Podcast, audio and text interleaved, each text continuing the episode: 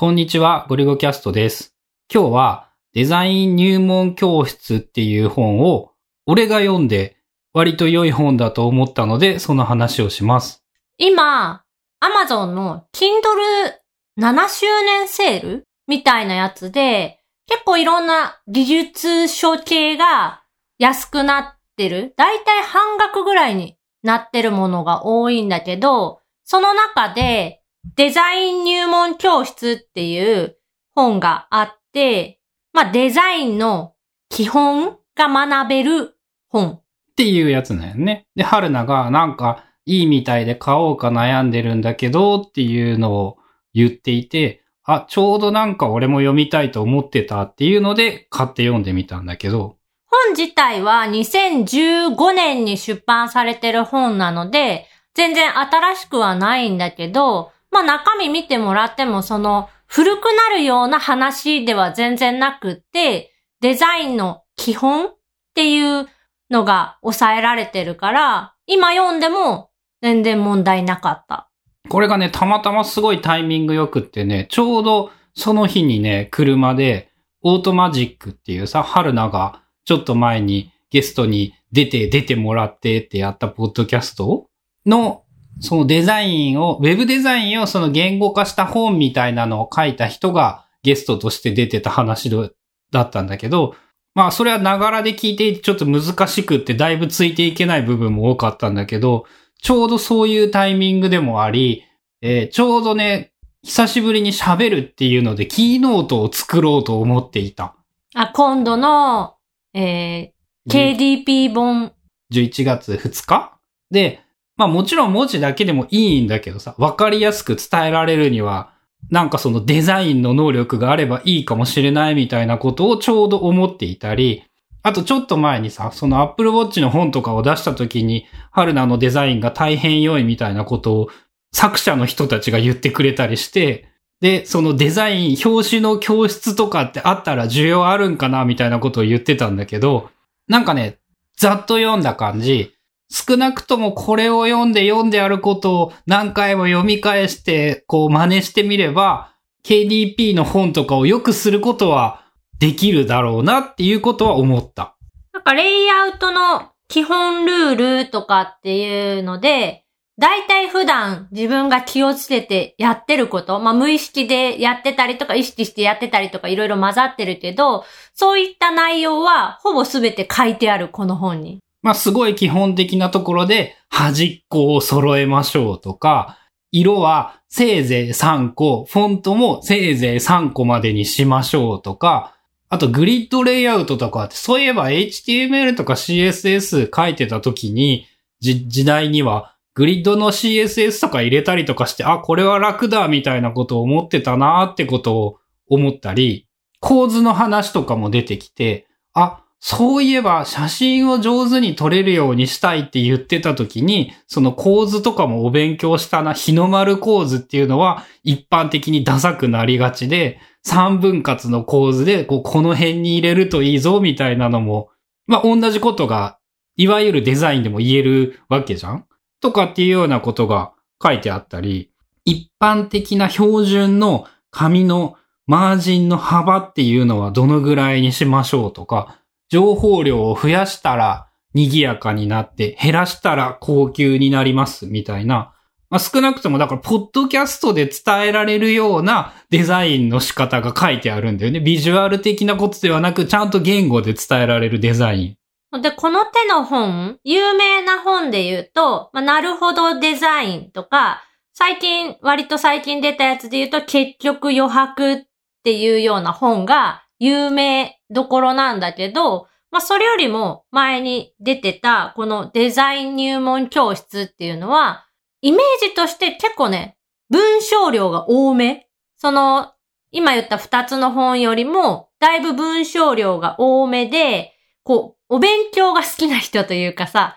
文字をたくさん読んで理解したい人は、このデザイン入門教室の方がおすすめ。まあ、俺的にはね、はっきり言って、これですら絵が多すぎてもっと説明しろよって思う部分とか、そこもうちょっと掘り下げてよっていうようなこととかもまあ結構いっぱいあるんだけど、少なくとも自分が知っている範囲では一番いい本なのかなっていうのは思って、こう、小ネタで言うとね、例えば図版とか写真って、ジャンプ率っていうなんか比率を変えることで見やすさとか強調できたりっていうこうテクニックというものがあるらしいんだけど、ジャンプ列の決め方として、こう、等差数列とか等比数列とかフィボナッチ数列を使うと綺麗に整いやすいよみたいなことが書いてあって、すごいね。ちゃんとデザインの本でフィボナッチ数列を出してくるとかって、こう、そういうお勉強をしてきた俺としてはやっぱ楽しくってね。あ、こんなところで、そうだよね。デザインとか、そもそもフォトショップなんてもう数学の塊なんだし、こう、当然ではあるんだけど、表に出てこなくってわかんないことだらけだから、こう算数、数学、物理学がちゃんと役に立つっていうのはいいなって思った。デザイン生まれの春菜的には、逆にこの、等比数列とか等差数列とか、フィボナッチ数列って言われても、ちんぷんかんぷんで何のことかその、見当がつかないんやけど。もうフィボナッチ数列なんて許せんってやつでしょ。何のことなのかわからんっていう。もうわからんのやけど、その、その結果、これぐらいのジャンプ率って言われたら、ああまあこんなもんだよね、みたいな。だいたい感覚的に、あるものがやっぱ自然界でうまく存在しているもので、その数学としても美しいものだったりするっていうのが、大体のデザインのあの鉄則なんだよね。だって黄金比とかでも結局はその昔の建物、建築物だったり、絵画だったりっていうのが、こう、ベースになって、これが、こう。いや、黄金比のベースはもっと自然界でしょ？その自然界のものを無意識に過去の絵画とか建物が取り入れているので美しいけど、大元は自然界に存在している、その、いろんなものっていうのが大体黄金比で形成されているものが多く、なんでかっていうと、っていうちゃんと数学的な話とかも出てきて、春菜に黄金比聞いた時に勉強したからね。なんかそれについても書いてあるよね、この本の中に。本はあのね、黄金比が全然突っ込まれてなかったんで、俺は気に食わなくって、ウィキペディアで調べた。x の2乗マイナス x-1 の正の解っていうのが黄金比の比率になるっていう、ああ、なんかありそうな気がするって思って、春菜の場合、あの、コンパスでの書き方はちゃんと覚えているってやつなんだよね。そうそう、書けるっていうのは知ってて、あとそのフォトショップの中にその黄金比のガイドが出るやつとかは入れてたりとかはぐるーんって渦巻いてるやつ。まあ、なんで、あの、真面目な話っていうか結局、大体のデザインというものは割と数学で言えることが多かったり、自然界に存在しているものが多かったり、そういうのをまあ無意識にできる人は無意識にできちゃうんだよね。理系の料理と全く同じだね。その感覚でできる人にはなんてことない話なんだけど、一応ちゃんと後付けっていうか理由があって、ちゃんと理由を学べばできないと思っていてもできる。だからその、ガンガン行こうぜじゃなくって、こうちゃんとお勉強した上で何かを作りたいっていう派の人には、すっごくためになる本だと思う。まあ一冊持ってても全然いいかなっていう感じで、今、1018円とかになってるのかなそのセールで。で、Kindle 版だし、まあ本棚も圧迫しないし、まあ iPhone でちょっと読むのは厳しい、そのレイアウト、雑誌レイアウト、固定レイアウトになるんだけど、iPad なら別に11インチとか10.5インチでもギリ縦にして1ページずつ読めば。縦なら、なんとか読める。横だと結構辛いっていうレベルではあるけど、まあね、俺の知っているレベルだと、一回ざざっと読んだだけでは、こう、情報量が多すぎて全然追いつけないので、何回も読まないと、こう、身については来ないだろうなっていうのは思うんだけど、例えば、その、自分の場合において、キーノートみたいなのを作ろうとする前に一回ざっと読んでみるとか、Kindle の本とかを作る、表紙を仮に作るんだとしたら、その前に読んで直すとか、やりたいことを直すとかはできそうだし。あとは、この本の、まあ、一番最初、チャプター1のデザインを始める前にっていう章が、すっごいよくできてて、そのデザインをする上での全体の流れみたいなのがまとめてあって、すごくわかりやすかったから、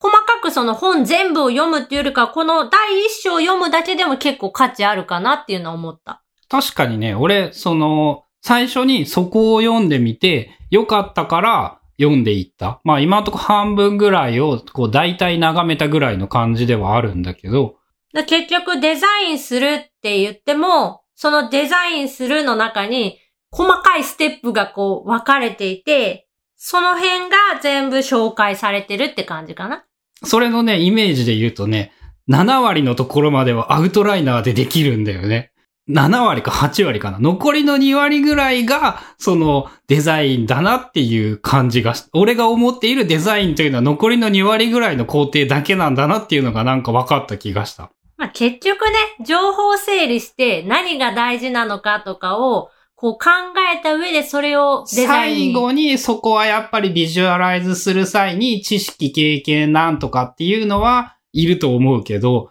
その前段階のことをこう、特にあのデザインができない人もな感覚でやってしまう人もあまり意識していないんだよね。あとね、こういうのを読んどくと、読んだ知識をつけて、例えば本の表紙とかをいろいろ研究してみたりすると、あ、こういうテクニック使ってるんだ、みたいなのが分かって、それが一回分かってから見ることができるようになると、いわゆるデザインのセンスみたいなのってそうやって身についたりするんじゃないかなってことも思ったりした。まあ、デザイナーの人も、まあこれからそういう本の表紙とかスライド、登壇とかしてスライド自分で作らないといけないとか、そのデザインの大きい小さいとかあるかもしれないけど、なんか形で見せる、ビジュアルでこう見せるみたいなことがある人っていうのは結構いると思うので、まあそういう人にはおすすめの本、デザイン入門教室っていう本が面白かったよっていうお話でした。